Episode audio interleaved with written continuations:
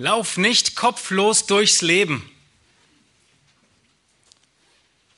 Ihr habt das Wochenblatt bestimmt schon in den Händen gehabt und die Predigt, das Predigtthema gesehen und euch gefragt, oh, was für eine nette Botschaft uns heute erwartet. Lauf nicht kopflos durchs Leben, du brauchst ihn. Wir werden uns heute mit einem ganz kleinen Teil eines wundervollen Verses beschäftigen, mit dem ersten Teil von Kolosser 1, Vers 18. Aber diese Worte sind so reich und so voll von Wahrheit, dass wir sie uns näher anschauen müssen. Und auf der anderen Seite sind es Worte, die so viel verdreht werden, die so stark in Vergessenheit geraten sind und die so oft verdrängt werden, dass es wichtig ist, dass wir uns Zeit nehmen, die Wahrheit des Wortes Gottes zu sehen, zu erkennen und ihr Gehorsam zu leisten. Was passiert mit einem Lebewesen, und ich spreche in all meinen Beispielen von Lebewesen, die höher entwickelt sind, ja, nicht, dass ihr mich nachher äh, annagelt und sagt, es gibt doch noch Lebewesen ohne Kopf, die meine ich nicht, sondern ich meine die hochentwickelten Lebewesen, was tun sie, wenn sie keinen Kopf mehr haben? Sie sind tot.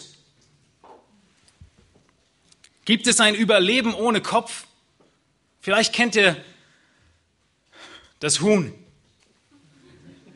Einige von euch haben es vielleicht miterlebt oder selbst Hand angelegt. Ein Huhn, das noch im Hof herumläuft obwohl der Kopf schon ab ist. Das ist nicht ein Gerücht für alle Stadtmenschen. Dem ist wirklich so. Allerdings ist dieses Huhn, was über den Hof läuft, kein Zeichen von Leben mehr, wo es keinen Kopf mehr hat, sondern es sind nur noch motorische Signale, die vom Rückenmark noch in die Muskeln kommen und zu diesen Zuckungen, für diese Zuckungen sorgen und das Huhn läuft, schlägt mit den Flügeln und spätestens nach zehn Minuten tut es aber auch das nicht mehr. Man kann es aber nicht mehr als Leben bezeichnen. Ohne Kopf ist Leben unmöglich. Und auch für uns ist es nicht möglich, ohne Kopf durchs Leben zu laufen. Und auch nicht im bildlichen Sinn gesprochen. Alles ist von unserem Kopf abhängig. Und genau so ist es in der Gemeinde. Alles in der Gemeinde ist vom Kopf, vom Haupt abhängig. Und ohne das Haupt gibt es kein Leben, kann es kein Leben geben. Ohne Christus ist der Leib tot. Ich gebe zu, er mag noch zucken. Er mag noch so aussehen, als würde er leben. Aber wenn Christus nicht das Haupt ist, ist er tot. Egal wie wir es nennen mögen. Und das Ende ist sicher. Das Ende wird nicht lange auf sich warten lassen. Lauf nicht kopflos durchs Leben. Du brauchst ihn. Wir sind in Kolosser 1. Ich möchte einen kleinen Rückblick machen zu dem, was wir in den letzten Wochen schon gepredigt haben und uns angeschaut haben. Wir haben in Kolosser 1 gesehen, wie Paulus beginnt mit einer wunderbaren Danksagung und Bitte für die Kolosser. Und aus dieser Bitte heraus geht Paulus über. Wir wissen nicht genau, ob er noch im Gebet ist oder ob er schon beim Lehren ist. Geht er über in einen Lobpreis Jesu Christi über die Herrlichkeiten Jesu Christi, der über allem erhaben ist. Und diesen Lobpreis möchte ich mit euch zusammen nochmals lesen. Den ganzen Zusammenhang, auch wenn wir uns nur auf Vers 18 konzentrieren heute Morgen. Ich beginne in Kolosser 1, Vers 13 und lese bis 22. Er, damit ist Gott gemeint, Gott der Vater, er hat uns errettet aus der Herrschaft der Finsternis und hat uns versetzt in das Reich des Sohnes seiner Liebe, in dem wir die Erlösung haben durch sein Blut, die Vergebung der Sünden. Dieser ist das Ebenbild des unsichtbaren Gottes, der Erstgeborene, der über aller Schöpfung ist. Denn in ihm ist alles erschaffen worden, was im Himmel und was auf Erden ist. Das Sichtbare und das Unsichtbare, seien es Throne oder Herrschaften oder Fürstentümer oder Gewalten. Alles ist durch ihn und für ihn geschaffen. Und er ist vor allem und alles hat seinen Bestand in ihm. Und er ist das Haupt des Leibes der Gemeinde. Er, der der Anfang ist, der Erstgeborene aus den Toten, damit er in allem der Erste sei. Denn es gefiel Gott, in ihm alle Fülle wohnen zu lassen und durch ihn alles mit sich selbst zu versöhnen, indem er Frieden machte durch das Blut seines Kreuzes. Durch ihn sowohl was auch auf Erden als auch was im Himmel ist auch euch, die ihr einst entfremdet und feindlich gesinnt wart in den bösen Werken, hat er jetzt versöhnt in dem Leib seines Fleisches durch den Tod, um euch heilig und tadellos und unverklagbar darzustellen vor seinem Angesicht. Jesus Christus wird über alles, was wir uns vorstellen können, erhoben. Wir haben zuerst gesehen in Vers 15, dass Jesus Christus vollkommen Gott ist. Paulus drückt es aus, indem er beschreibt, dieser, und er beschreibt, schreibt jetzt die ganze Zeit von Jesus Christus, dieser ist das Ebenbild des unsichtbaren Gottes. Er ist in vollkommener Weise, in allen Eigenschaften Gott gleich. Jesus Christus hat Gott sichtbar gemacht weil Gott von Natur aus Geist ist und unsichtbar ist. Jesus Christus ist vollkommen Gott. Und Paulus beschreibt Christus schon in Vers 3 als Herrn. Er schreibt, wir danken dem Gott und Vater unseres Herrn Jesus Christus. Und dieser Titel Herr ist Zeichen seiner Gottheit. Und in Vers 13, einige Verse vorher, erinnert ihr euch vielleicht, beschreibt Paulus ihn als den König des neuen Reiches. Wir wurden versetzt vom Reich der Finsternis, das der Satan regiert, hineinversetzt in das Reich Jesu Christi. Jesus Christus ist König, wie wir es in dem ersten Lied gerade gesungen haben. Er ist König über sein Reich. Er ist Herrscher. Wir haben gesehen, dass Jesus Christus vollkommen Gott ist. Damit beginnt Paulus den Lobpreis Jesu Christi. Als zweites geht Paulus weiter und zeigt auf, dass Jesus Christus ewiger Schöpfer ist, dass er über der gesamten Schöpfung steht und nichts ihm gleichkommt und nichts über ihm steht.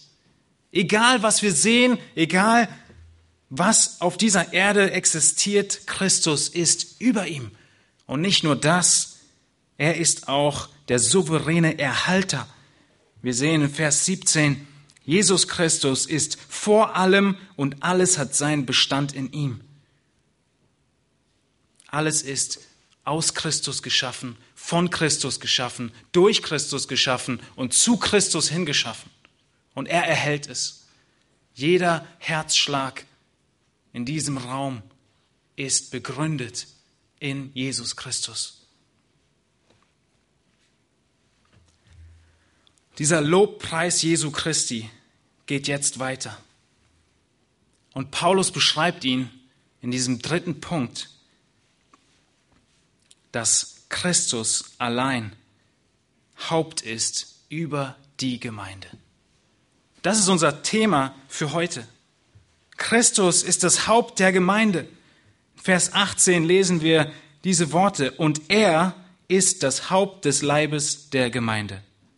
Er, der der Anfang ist, der Erstgeborene aus den Toten, damit er in allem der Erste sei. Über den zweiten Teil werden wir uns am Ostersonntag Gedanken machen, der Erstgeborene aus den Toten. Heute werden wir nur schaffen, uns die ersten Worte anzuschauen. Er ist das Haupt des Leibes der Gemeinde. wir beschäftigen uns hier mit einem Satz, mit einem Konzept, das viel Aufsehen erregt dass viele Menschen gegen den Strich geht.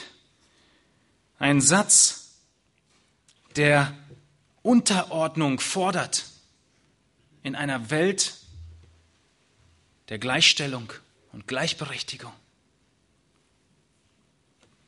Eine Anbetung des Königs, wobei wir in einer Welt leben, wo jeder selbst sein eigener großer König ist. Eine Aussage, die Auswirkungen hat auf das ganze Leben. Und deshalb ist dieser Satz ein Satz, der viel Aufsehen erregt und der vielen Menschen nicht passt. Ich hoffe, wir wollen dem Wort Gottes Gehorsam leisten.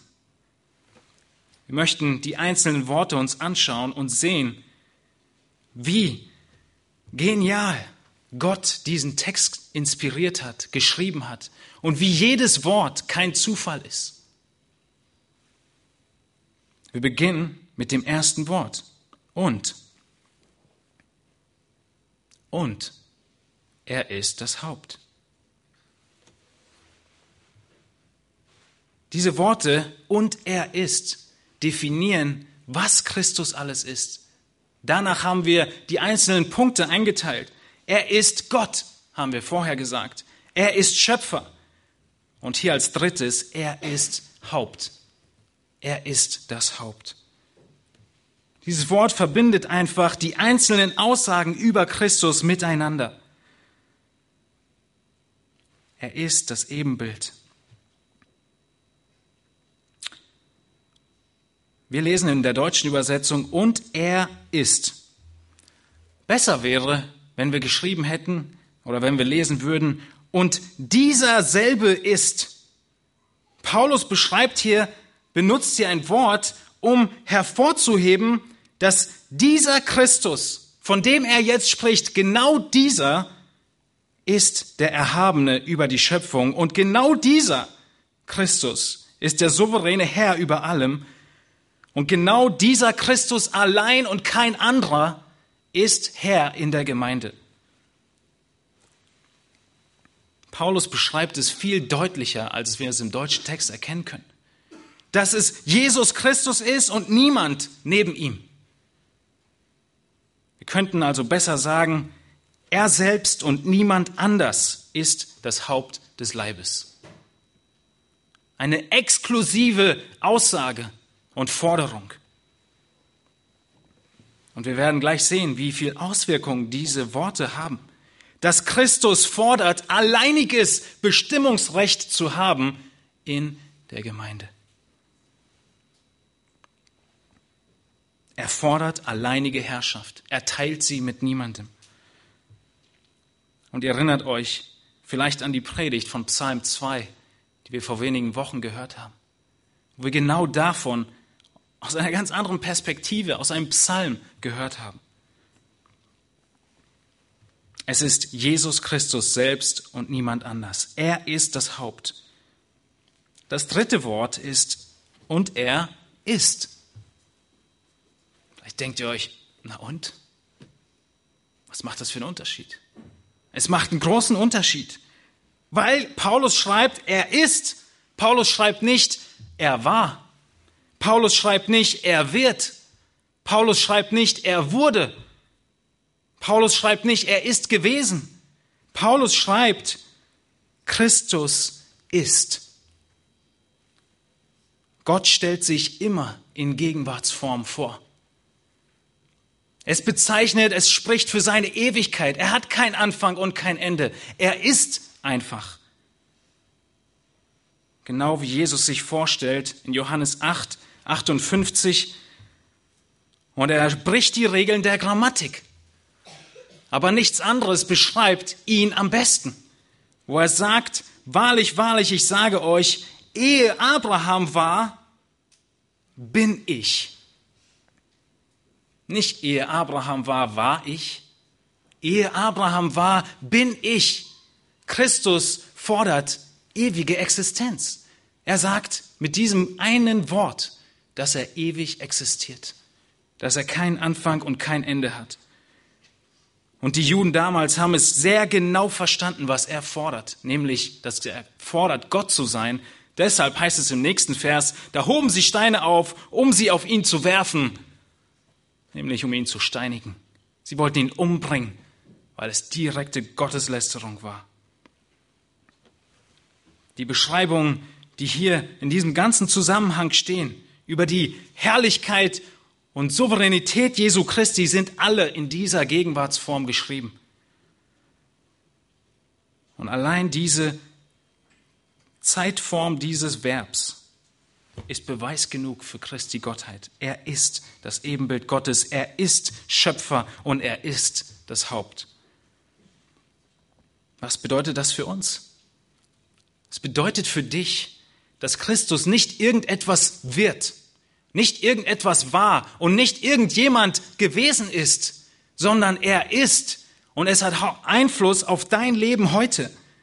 Was wir lesen und verstehen, das fordert Gott heute von dir. Er fordert heute Gehorsam. Er fordert heute, dass du sein Wort liest und dich ihm unterordnest. Er fordert heute, dass du dich seinem Haupt, seiner Führung und seiner Autorität unterordnest. Er ist heute das Ebenbild Gottes. Er ist heute vor allem. Heute hat alles seinen Bestand in ihm. Und er ist heute das Haupt der Gemeinde. Und er schaut heute in dein Leben hinein und prüft es, nicht erst irgendwann. Und heute musst du diese Autorität, diese Herrlichkeit und diese Erhabenheit Jesu Christi anerkennen. Wir können nicht bis morgen warten. Wir können es nicht aufschieben, denn Jesus Christus wird nicht Gott sein, sondern er ist es. Und er hat Autorität. Es gibt keine Veränderung, die du aufschieben kannst. Du musst sie heute umsetzen. Christus fordert heute deine Nachfolge. Augustin hat gesagt, Christus wird überhaupt nicht wertgeschätzt, wenn er nicht über alles wertgeschätzt wird. Die Herrlichkeit Christi hat entweder zur Reaktion, dass er über allem steht oder dass du ihn vollkommen ignorierst. Du kannst keinen Mittelweg finden. Christus wird überhaupt nicht wertgeschätzt, wenn er nicht über alles wertgeschätzt wird. Das war unser allererster Punkt. Christus allein ist. Er fordert alleinig Herrscher zu sein. Und er kommt nicht, er wird nicht, er war nicht, sondern er ist. Er ist Autorität. Das ist unser zweiter Punkt. Und wir gehen weiter zum nächsten Wort. Diese Kontroverse dieses Satzes und dieser Aussage ist so schlimm, weil Christus diese alleinige, diesen alleinigen Anspruch erhebt, Autorität zu sein und Autorität zu haben. Aber es gibt keine andere Bedeutung dieser Worte. Er ist das Haupt.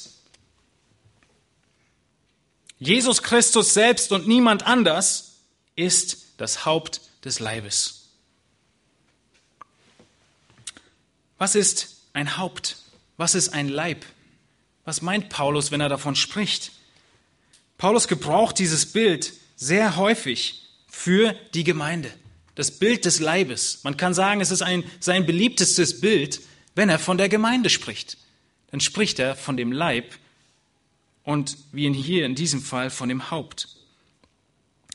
Der Leib der Gemeinde ist in diesem Bild nicht so zu verstehen, wie wir es vielleicht von 1. Korinther 12 in Erinnerung haben, wo der Leib ein Bild dafür ist, dass alle Glieder zusammengehören, dass der Leib einander braucht, dass jedes Glied einander braucht. Da gibt Paulus diesem Bild diesen Schwerpunkt. Hier gebraucht Paulus das Bild etwas anders. Er will deutlich machen, dass Jesus Christus das Haupt ist, dass er der Kopf ist, dass er die Schaltzentrale ist, dass er die Autorität hat über den ganzen Leib. Paulus will deutlich machen, dass Christus allein Autorität hat in der Gemeinde, in seinem Leib. Dieses Wort Haupt wird natürlich am allerhäufigsten für einen normalen Kopf gebraucht. Ein Kopf eines Menschen oder ein Kopf eines Tieres. Aber dort, wo es bildlich gebraucht wird, so wie es hier offensichtlich der Fall ist, gibt es zwölf Stellen im Neuen Testament, wo das Bild eines Hauptes gebraucht wird oder wo das Wort Haupt bildlich für eine Person gebraucht wird, die regiert oder die von erhabener Exzellenz ist, von höchstem Rang und Autorität innehat. An zwölf Stellen gebraucht die Bibel, das Neue Testament, dieses Bild des Hauptes für Autorität. Und wenn wir uns das, den Kopf vorstellen, dann macht das viel Sinn. Egal, ob du den Kopf eines Menschen oder eines Tieres nimmst,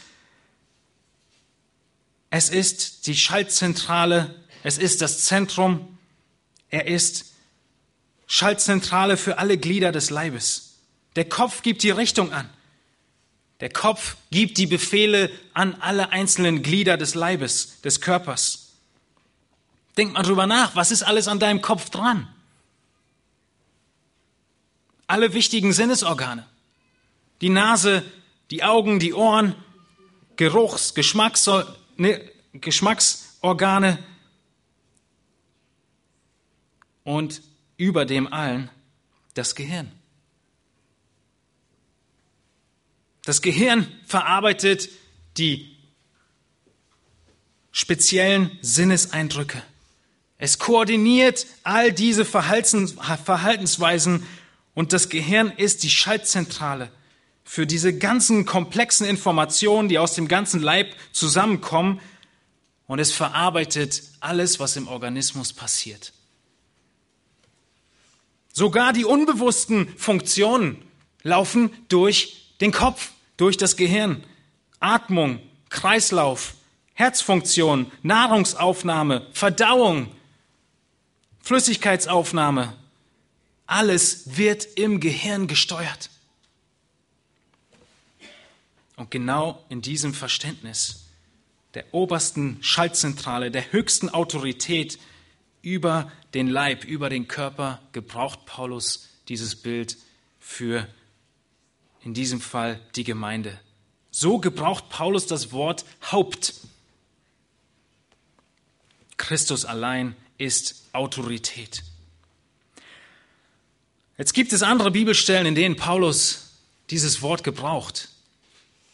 Und da beginnen die Kontroversen, wie ihr gleich schnell feststellen werdet. In 1. Korinther 11, Vers 3 schreibt Paulus, ich will aber, dass ihr wisst, dass Christus das Haupt jedes Mannes ist, der Mann aber das Haupt der Frau, Gott aber das Haupt des Christus. Und ähnlich in Epheser 5, Vers 22. Ihr Frauen ordnet euch euren eigenen Männern unter als dem Herrn, denn der Mann ist das Haupt der Frau, wie auch der Christus das Haupt der Gemeinde ist. Und er ist der Retter des Leibes. Wie nun die Gemeinde sich dem Christus unterordnet, so auch die Frauen ihren eigenen Männern in allem. Christus ist das Haupt der Gemeinde. Der Mann ist das Haupt der Frau. Gott ist das Haupt des Christus. Bei dem zweiten Beispiel haben viele Leute ein großes Problem. Vor allem die gesamte feministische Bewegung. Sie hat ein großes Problem damit, dass hier irgendeine Form von Unterordnung in der Bibel steht. Also fangen Sie an, Worte neu zu definieren. Sie beginnen damit, irgendwie zu versuchen zu erklären, dass das Wort Haupt in keiner Weise mit Autorität zu tun hat, sondern nur mit Quelle oder mit Ursprung. Und vielleicht habt ihr solche Argumentationen schon gehört oder gelesen in einigen Büchern. Dass das Haupt nichts damit zu tun hat, dass irgendeine Autorität ausgeübt würde. Sie sagen, ja, die Frau hat ihren Mann als Haupt über sich, Aber wir wollen uns nicht unterordnen und deshalb definieren wir das Wort um. Und wir sagen einfach, der Mann ist das Haupt im Sinne von dem Ursprung der Frau. Hört sich vielleicht plausibel an, ist aber nichts anderes als eine schlechte Definition, als ein Versuch, die offensichtliche Botschaft des Wortes Gottes zu verdrehen und diese Aufforderung zur Unterordnung aus der Bibel zu streichen. Es würde uns auch als Gemeinde gut passen. Wenn Christus nur unser Haupt ist, im Sinne von unserem Beginn, demjenigen, der uns wiedergeboren hat, der uns Leben gegeben hat, dann können wir, nachdem wir nun leben, immer noch tun was und lassen, was wir wollen. Aber dem ist nicht so. Und wir sehen es sehr deutlich an weiteren Stellen, die ich nennen möchte, wo Paulus unmissverständlich und deutlich zeigt, dass Haupt, dieses Wort, im Sinne von Autorität und Leitung verstanden werden muss. In unserem Vers hier und in den Versen, die ich gelesen habe, in 1. Korinther 11 und Epheser 5 und vielen anderen. Kolosser 2, wir bleiben in unserem Brief, macht es deutlich, dass Christus Autorität hat, Macht hat, Herrschaft hat über alles Geschaffene. Und diese Herrschaft drückt sich aus, indem er das Haupt ist. Kolosser 2, Vers 10. Und ihr seid zur Fülle gebracht in ihm, der das Haupt jeder Herrschaft und Gewalt ist. Offensichtlich ist Christus autoritativ über jeder Herrschaft und Gewalt und nicht nur die Quelle jeder Herrschaft und Gewalt. Das macht überhaupt keinen Sinn. Kolosser 2, Vers 19, ein ähnlicher Abschnitt, einige Verse später nur. Da warnt Paulus vor den Irrlehrern und diese Irrlehrer, die halten nicht fest an dem Haupt, an dem Haupt, von dem aus der ganze Leib durch die Gelenke und Bänder unterstützt und zusammengehalten heranwächst, in dem von Gott gewirkten Wachstum. Diese völlige erhabene Herrschaft Jesu Christi wird im Epheserbrief auch sehr deutlich. Mit denselben Worten, die gebraucht werden. In Epheser 1, 22 lesen wir, Gott hat alles seinen, das ist Jesus, Füßen unterworfen und ihn als Haupt über alles der Gemeinde gegeben. Was ist das für ein Wort? unterworfen. Hat das was mit Autorität zu tun? Ganz sicher. Das können wir nicht einfach weg erklären. Gott hat alles den Füßen Jesu Christi unterworfen und ihn als Haupt über alles der Gemeinde gegeben. Es ist offensichtlich, dass das Wort Haupt mit Autorität zu tun hat. Er spricht von der höchsten Autorität, über der niemand spricht, wenn er Christus als das Haupt bezeichnet. Vielleicht denkst du, ja, aber das kann doch nicht ganz sein, da muss doch noch irgendeinen Haken geben. Ja, ich gebe dir recht. Es gibt eine wichtige Nuance in dem Ganzen. Es gibt ein Aber. Und dieses Aber ist, dass die Autorität, von der wir lesen, von der wir reden, von der wir überzeugt sind, nicht eine Autorität ist, die viele vielleicht im Sinn haben. Nicht eine Autorität ist von einem Diktator. Paulus spricht davon, dass diese Autorität eine Autorität voll von Liebe ist, voll von Nähe, voll von Intimität. Es ist ein Körper. Der Kopf gehört zum Leib. Es ist kein diktatorisches Leiten. Es ist ein liebevolles Leiten. Und genau dasselbe trifft auf den Mann zu in Bezug auf die Frau.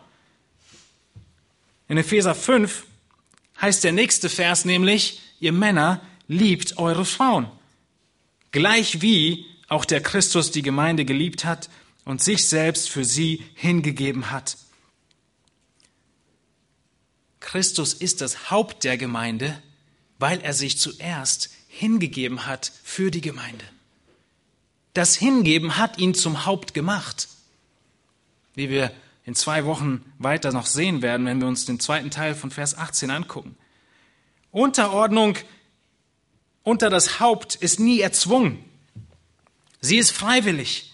Es ist eine Unterordnung, die in keiner Weise das Wesen oder die Wertigkeit mindert. Es ist keine Unterordnung, die die Ehre mindert. Vielleicht ist euch aufgefallen, dass wir in 1. Korinther 11, Vers 3 gelesen haben, Gott ist das Haupt des Christus. Was auf keinen Fall stimmt, ist, dass Gott eine andere Wertigkeit, ein anderes Wesen hätte als Jesus Christus. Sie sind vollkommen gleichwertig und im Wesen gleich. Und dasselbe trifft auf Mann und Frau zu. Aber in ihren Rollen sind sie untergeordnet. Und Christus ordnet sich unter.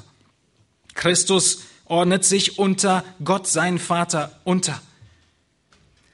Wisst ihr, Christus fordert keine Unterordnung von der Gemeinde unter ihn und er fordert auch keine Unterordnung von der Ehefrau unter ihren Ehemann, die er nicht selbst vorgelebt hat. Jetzt passt auf, was er gemacht hat. Er war als Sohn seinem Vater in vollkommener Weise gehorsam. Was hat er gemacht? Er war ihm nicht gehorsam in einer gezwungenen Art und Weise. Jesus Christus hat sich nicht versklaven lassen, sondern vollkommen freiwillig. Und das Ganze ohne an Wert, ohne an Wesen und ohne an Ehre zu verlieren. Nein, er hat noch viel mehr dazu bekommen an Ehre durch seine Unterordnung unter den Vater. Wenn wir uns erinnern an den Gehorsam Christi, dann können wir ihn nachahmen in der Unterordnung. In Johannes 6, 38 wird es deutlich, wie weit der Gehorsam Christi ging und seine Unterordnung unter den Vater. Johannes 6, 38, denn ich bin aus dem Himmel herabgekommen. Nicht damit ich meinen Willen tue, sondern damit, sondern den Willen dessen, der mich gesandt hat.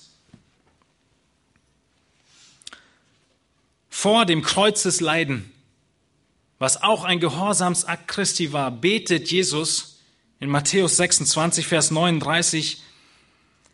Und Jesus ging ein wenig weiter, warf sich auf sein Angesicht, betete und sprach, Mein Vater, ist es möglich, so gehe dieser Kelch an mir vorüber.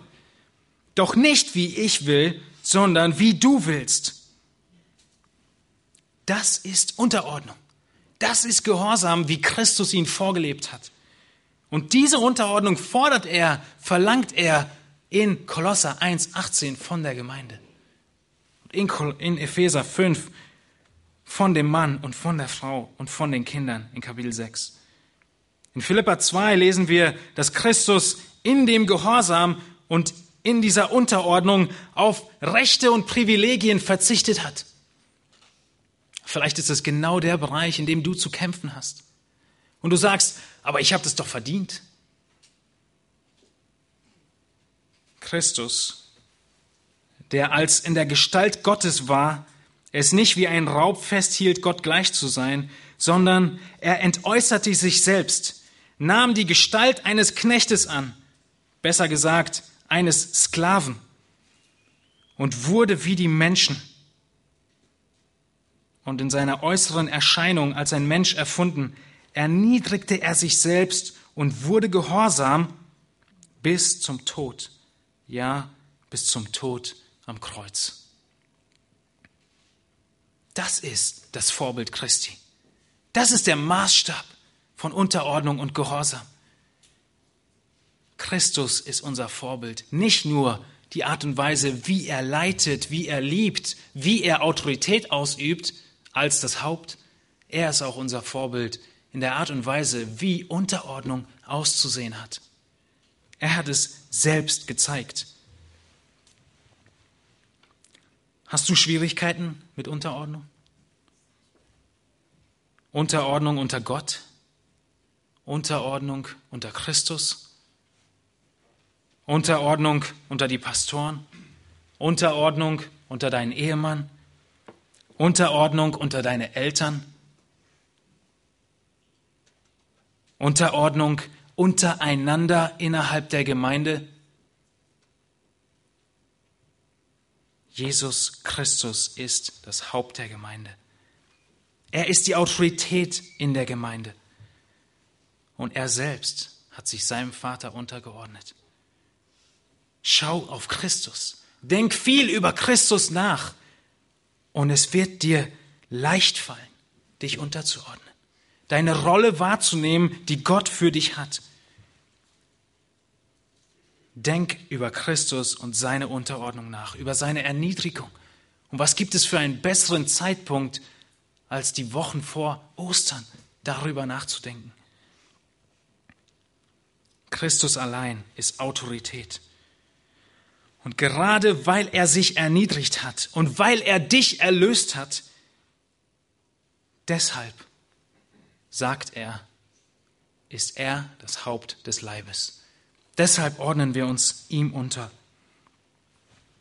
Wenn wir uns umgucken, ist unsere Welt voll von Rebellion, voll von Auflehnung gegenüber Christus. Und wir müssen nicht weit schauen, wir können einfach in den Spiegel unseres Herzens schauen.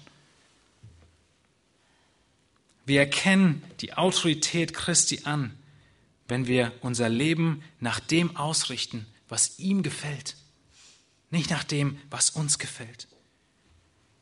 Und die ganze Quelle dieser Kraft, so zu leben, egal ob es liebenswürdig ist, demjenigen, dem wir uns unterordnen oder nicht, so zu leben können wir, weil Christus gestorben ist und weil er auferstanden ist. Deshalb geht Paulus weiter in Kolosser 1,18, dem zweiten Teil, dass er von der Auferstehung spricht. Weil Paulus deutlich macht, dass weil Christus gestorben und auferstanden ist, ist er über allem. Und das Ziel ist, dass du Jesus Christus ähnlicher wirst. Das ist die Unterordnung, die er fordert. Dass du immer mehr so wirst wie er. Auch in der Art und Weise, wie er sich untergeordnet hat.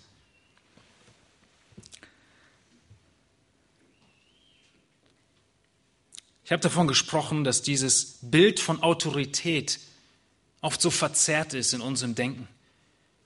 Und deswegen meinen wir, Christus würde irgendetwas gewaltmäßig, diktatorisch durchsetzen. Oder der Ehemann würde so handeln sollen, was überhaupt nicht der Fall ist. Ein anderes Bild für Christus, wie er über der Gemeinde steht, wie er leitet, ist das Bild des Hirten und der Schafe. Da ist vollkommene Autorität da, da ist Leiterschaft da, aber da ist Liebe, Fürsorge, Barmherzigkeit, ein Nachgehen. So sieht Autorität, Leiterschaft und ein Hauptsein aus im biblischen Sinn. Und diese Autorität ist Christus allein. Wenn wir zurückgehen zu unserem Körper, zu dem Bild des Körpers, dann wissen wir, dass jedes Glied an unserem Leib sich dem Haupt, dem Kopf unterordnen muss. Sonst haben wir große Probleme. Sonst werden wir zum Arzt gehen. Wenn wir anfangen, irgendwelche Zuckungen zu haben, irgendwelche Dinge zu tun, die wir gar nicht tun wollen, dann haben wir ein Problem. Dann ordnet sich der, die einzelnen Glieder nicht dem Kopf unter. Dann ist etwas krank. Und genau so sieht es in unserem Leben aus. Und meine Frage ist, von wem lässt du dich leiten? Wem stehst du untertan? Welche Autorität hast du über dein Leben? Von wem lässt du dich beeinflussen? Wem möchtest du gefallen? Wir müssen in diesem Wunsch wachsen, uns Christus freudig unterzuordnen, egal in welchem Bereich unseres Lebens. Wir kommen zum nächsten Punkt. Christus allein ist Autorität in der Gemeinde. Wir haben bis jetzt gesehen, dass Christus Gott selbst ist. Wir haben gesehen, dass er die alleinige Autorität fordert. Und wir sehen jetzt, wie Paulus den Schwerpunkt setzt, nicht auf dein persönliches Leben, sondern dass Christus das Sagen hat in der Gemeinde. Was meint Paulus, wenn er von Gemeinde spricht? Er spricht von dem Bild des Leibes. Er spricht von einer Einheit. Wenn er von dem Bild des Leibes spricht, dann spricht er davon, dass wir mit Christus gestorben sind in seinem Leib. Dann spricht er davon, dass wir mit ihm auferstanden sind. Dann spricht er davon, dass wir seine Herrschaft, sein Hauptsein anerkennen. Und er spricht von Einheit dieses Leibes, wie ein Organismus eins ist und einfach rund funktioniert.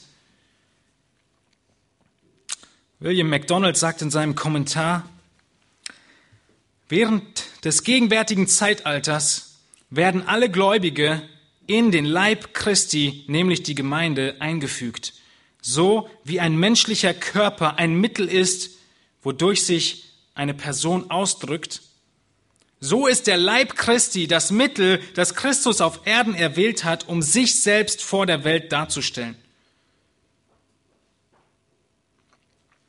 Christus hat sich einen Leib erwählt, der ihn in der Welt zeigt. Ist Christus auf Erden? Nein, nicht persönlich. Er ist im Himmel, zu Rechten seines Vaters.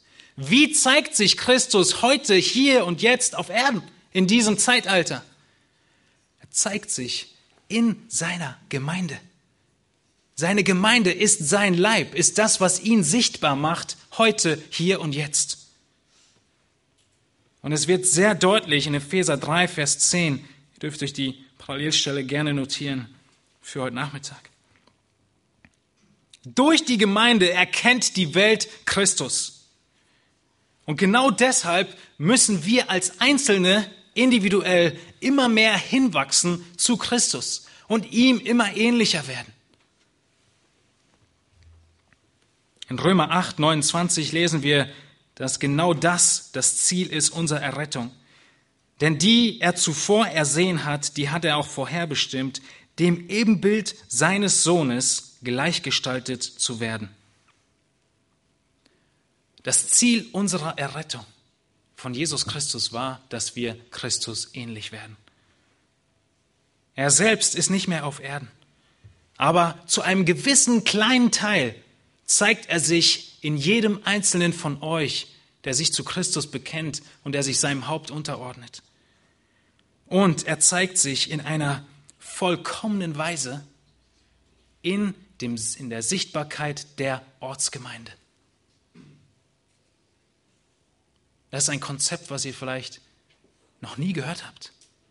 Jesus Christus zeigt sich an diesem Sonntagvormittag wenn jeder von euch als Leib, als Teil des Leibes zusammenkommt, dann wird die Herrlichkeit, die Größe und die Majestät Jesu Christi in einer Besonderheit ausgestrahlt, wiedergespiegelt, wie es an keinem anderen Moment der Woche der Fall ist. Jeder von uns spiegelt Christus in einem kleinen Teil wieder. Aber wenn wir zusammenkommen mit den unterschiedlichen Gaben, die Gott uns gegeben hat, mit den unterschiedlichen Persönlichkeiten, dann spiegeln wir Christus wieder. Das ist, was Paulus sagt in Epheser 3.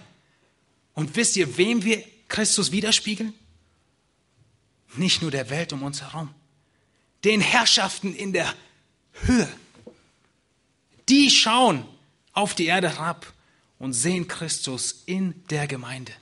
Das bedeutet es, so weit geht das Konzept, dass wir als Gemeinde der Leib Christi sind. Am Sonntagvormittag wird Christus in einer Erhabenheit sichtbar, wie es sonst nicht der Fall ist. Und ihr versteht, wieso Gemeindezugehörigkeit auf einmal ganz wichtig wird. Ihr versteht, wieso Gemeindebesuch ganz wichtig wird und nicht nur ein Zusehen über den Livestream, auch wenn wir sehr froh sind über diese Möglichkeiten uns hier in einem Gebäude zu versammeln und die Herrlichkeit Christi anzubeten und gleichzeitig wiederzuspiegeln, ist unser Auftrag, weil wir als Einzelne Christus nicht in voller Weise widerspiegeln können. Ein wichtiges Prinzip, warum du die Gemeinde brauchst, ist, dass Gott dir nicht alle Gaben geschenkt hat, aber der Gemeinde alle Gaben geschenkt hat. Du bist unvollkommen. Und zweitens, hat er dir Gaben geschenkt?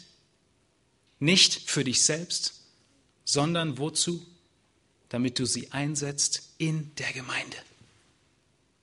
Es gibt kein Leben als Christ ohne Gemeinde. Es macht alles keinen Sinn. Ist es möglich, ein Christ zu sein, ohne in der Gemeinde zu sein? Die Antwort ist, ja, es ist möglich. Es ist so ähnlich wie ein Schüler, der nicht zur Schule geht.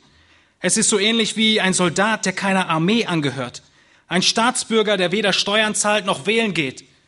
Ein Verkäufer ohne Kunden. Ein Forscher ohne Basiscamp. Ein Seemann auf einem Schiff ohne Besatzung. Ein Geschäftsmann auf einer einsamen Insel. Es ist wie ein Autor ohne Leser. Es ist wie ein Trompetenspieler ohne Orchester, wie ein Elternteil ohne Familie, wie ein Fußballspieler ohne Team, wie ein Wissenschaftler, der seine Erkenntnisse nicht mitteilt, wie eine Biene ohne Bienenstock. Seht ihr, wie wichtig es ist, im Leib zu sein? Wie eine Biene ohne Bienenstock. Christus ist auf der Erde sichtbar. Und zwar in Form seines Leibes, in Form seiner versammelten Gemeinde an jedem Sonntagmorgen in unserem Fall. Der Text geht weiter Christus ist das Haupt des Leibes der Gemeinde. Wenn ihr aufmerksam seid, seht ihr, dass beide Worte, der Leib und die Gemeinde, in der Einzahl stehen, nicht in der Mehrzahl. Jesus Christus ist Haupt eines einzigen Leibes. Jesus Christus ist Haupt einer einzigen Gemeinde. Wieso schreibt Paulus nicht, und er ist Haupt der Gemeinden. Er schreibt es, weil Paulus hier von der weltweiten Gemeinde spricht, von allen Gläubigen aller Gemeinden. Die Theologen bezeichnen es als die universelle Gemeinde. Zu dieser universellen Gemeinde gehören alle Gläubigen in diesem Zeitalter, die durch den Heiligen Geist wiedergeboren sind und die in diesen Leib Christi hineingetauft sind. In einer ähnlichen Art und Weise verspricht Jesus in Matthäus 16, Vers 18, dass er seine Gemeinde bauen wird. Eine einzige Gemeinde, was die weltweite Gemeinde ist. Und diese eine Gemeinde hat er sich mit seinem Blut erworben. Apostelgeschichte 20, was wir vor einigen Monaten gehört haben. Und diese weltweite Gemeinde Sie versammelt sich regelmäßig in einzelnen Ortsgemeinden, so wie wir hier in Berlin. Und Christus ist Autorität und Haupt über die ganze Gemeinde als weltweite Gemeinde und über jede einzelne Ortsgemeinde. Christus muss Autorität haben für alle Gemeinden und für unsere Gemeinde hier. Eine wichtige Frage ist, wieso tun wir, was wir tun an einem Sonntagvormittag? Wieso machen wir diese Dinge und nicht andere Dinge? Wer sich ein bisschen umguckt, wird merken, dass so viele Gemeindemodelle vorgeschlagen werden. Es gibt so viele bessere Methoden, bessere Inhalte, abwechslungsreichere Inhalte für den Gottesdienst.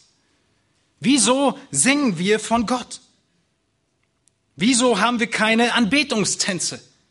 Wieso haben wir kein Theaterstück? Wieso haben wir kein Drama im Gottesdienst? Wieso zeigen wir keinen Film im Gottesdienst? Wieso haben wir stattdessen so viele Lieder und so lange Predigten? Wieso haben wir nicht auch zwischendurch mal eine Talkshow anstatt einer Predigt? Wieso haben wir diese Aufrufe zu den Spenden? Wieso haben wir das häufige Gebet? Wozu haben wir Pastoren, Diakone? Wieso das Aufstehen an gewissen Momenten, wieso die ganze Mitgliedschaft, wofür die Taufe, wieso das alles? Ihr Lieben, es gibt eine einzige, einfache Antwort und sie steht in diesem Vers und deshalb ist er so kontrovers. Diese Antwort ist einfach und kurz, weil Christus das Haupt der Gemeinde ist, weil er zu sagen hat, wo es lang geht und weil er deutlich kommuniziert hat, was in die Gemeinde gehört und wie der Gottesdienst auszusehen hat. Christus zeigt uns, wie wir uns ihm nahen können. Er sagt uns, wie wir ihn anbeten können, dürfen, sollen und müssen. Und all diese Fragen werden wir in unserem nächsten Block des Gemeindeseminars beantworten. Ab April bis Juni wird es um die Gemeinde gehen. Und all diese netten Dinge, die ich gerade in den Raum geworfen habe, werden wir etwas näher erläutern. Wieso machen wir, was wir machen? Was ist die Gemeinde? Wisst ihr, letztendlich geht es um die Frage der Anbetung. Es geht um Fragen des Gottesdienstes. Und ihr müsst erkennen, ihr müsst verstehen, dass der Mensch noch nie entscheiden durfte, wie und auf welche Art und auf welchen Weg er Gott anbetet. Es war dem Menschen niemals freigestellt, wie er zu Gott kommen kann. Es ist überhaupt ein unbegreifliches Privileg, dass wir überhaupt kommen dürfen. Als Menschen, als Sünder, als Feinde Gottes. Gott hat immer die Initiative ergriffen. Er hat immer den Weg geschaffen für Anbetung. Er hat immer die Anbetung ermöglicht. Er hat immer die Bedingungen festgelegt, wie Anbetung auszusehen hat. Er hat immer die Art und Weise der Anbetung festgelegt. Und dieses Prinzip sehen wir deutlich in der ganzen Bibel. Im Gesetz Moses angefangen, wie diese kleinst ausformulierten Handhabungen bei den Opfern sein müssen, wie die Aktivitäten im Tempel aussehen müssen. Gott hat einen einzigen Weg geschaffen, wie wir ihn anbeten können, wie wir zu ihm kommen können. Du kannst dir nicht aussuchen, wie du Gott anbetest, durch wen du Gott anbetest. Er hat einen einzigen Weg geschaffen und der ist Jesus Christus, Gottes Sohn, Gott in Ewigkeit der Mensch geworden ist, der unschuldig gestorben ist, der nach drei Tagen auferstanden ist, der den Tod besiegt hat, der die Menschheit erlöst hat aus der Sklaverei der Sünden. Jesus Christus ist der einzige Weg. Und deshalb ist er würdig. Deshalb ist er das Haupt. Und er ist die Autorität in der Gemeinde. Was passiert, wenn Christus nicht das Haupt ist? Was passiert, wenn Christus nicht das Haupt in der Gemeinde ist? Was passiert, wenn der Hahn keinen Kopf mehr hat? Wo Christus nicht das Haupt in der Gemeinde ist, sagt Paulus in Kolosser 2, dass sich dann, wisst ihr was, vordrängt? Mythen und Überlieferung. Das ist der Zusammenhang, den Paulus macht. Er zeigt in Kolosser 2, 8 bis 10, habt Acht, dass euch niemand beraubt durch Philosophie und leeren Betrug gemäß der Überlieferung der Menschen, gemäß den Grundsätzen der Welt und nicht Christus gemäß. Denn in ihm wohnt die ganze Fülle der Gottheit leibhaftig. Und ihr seid zur Fülle gebracht in ihm, und hier kommt es wieder, der das Haupt jeder Herrschaft ist. Wo Christus nicht das Haupt ist, kommen Mythen ins Spiel, Überlieferung, Traditionen. Das wird alles sehr wichtig. Und wenn du das siehst, dann sollen deine Alarmglocken angehen. Dann ist mit höchster Wahrscheinlichkeit Christus nicht das Haupt der Gemeinde. Das Zweite, was Paulus sagt, ist, wo Christus nicht das Haupt ist, da drängen sich Gesetzlichkeiten in den Vordergrund. Da kommen auf einmal ganz viele, du musst dies tun, du musst das tun, du musst jenes lassen, du darfst das nicht. Kolosser 2, 16 schreibt er davon. Lasst euch von niemand richten wegen Speise oder Trank oder wegen bestimmter Feiertage oder Neumondfeste oder Sabbate, die doch nur ein Schatten der Dinge sind, die kommen sollen, wovon Christus aber das Wesen hat. Lasst nicht zu, dass euch irgendjemand um den Kampfpreis bringt, indem er sich in Demut von Verehrung von Engeln gefällt und sich in Sachen einlässt, die er nicht gesehen hat, wobei er ohne Grund aufgeblasen ist von seiner fleischlichen Gesinnung. Und hier kommt es wieder, und nicht festhält an dem Haupt, von dem aus der ganze Leib durch die Gelenke und Bänder unterstützt wird. Ist das nicht interessant? Paulus sagt, wo du Gesetzlichkeiten siehst, wo Gesetzlichkeiten in deinem Leben sind, wo du auf einmal anfängst, wieder bestimmte Dinge zu sagen, das darf niemand essen, das darf auf keinen Fall passieren, wir müssen diesen Tag heilig halten, da ist Christus nicht mehr Haupt. Er ist glasklar. Und ihr bekommt Unterscheidungsvermögen einer gesunden, lebendigen Gemeinde, wenn ihr diese Kriterien anhaltet. Und diese Kriterien müssen wir in unserer Gemeinde hochhalten.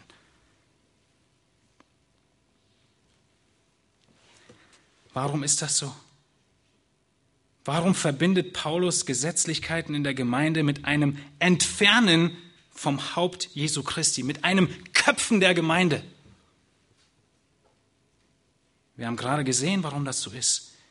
Weil dieses Festhalten an dem Haupt aus der Liebe zu Christus, von Christus zu uns kommt. Wir halten an dem Haupt fest, weil wir überreich sind voll der Gnade, die er uns erwiesen hat. Die Unterordnung zeigt sich, weil Christus uns so geliebt hat, weil er sich hingegeben hat, weil er für uns gestorben ist. Und die Gesetzlichkeit, die steht all diesem direkt entgegen. Du kannst es nicht zusammenbringen, Gesetzlichkeit und Gnade. Und die einen denken und meinen, mit der Gesetzlichkeit können sie die Mitglieder in Reih und Glied halten. Ihr Lieben, die Gnade ist das wahre, wirkliche, stärkste Motiv für ein Leben in Heiligung. Nicht ein Gesetz. Christus und seine Herrlichkeit, wie wir sie sehen, ist die größte Motivation für Heiligkeit. Was passiert, wenn Christus nicht mehr Haupt einer Gemeinde ist? Wir haben gesehen, dann schleichen sich Mythen ein und Traditionen und es schleicht sich Gesetzlichkeit ein. Und als drittes sage ich, dürfen wir es nicht lebendige Gemeinde nennen. Wo Christus nicht das Haupt ist, können wir es nicht lebendige Gemeinde nennen. Wir können keinen Körper ohne Kopf als lebendig bezeichnen. Wir können keine Ausnahmen machen. Nenn es von mir aus eine tote Gemeinde. Nenn es eine tote Versammlung von Menschen. Nenn es einen Hundeclub. Nenn es einen Golfclub. Nenn es einen Selbsthilfeclub. Aber nenn es nicht lebendige Gemeinde Jesu Christi. Wir dürfen es nicht Gemeinde nennen. Es ist die ganze Zentrale, das ganze Haupt, was weg ist, eine enthauptete Gemeinde. Und Offenbarung 3, Vers 2 spricht davon.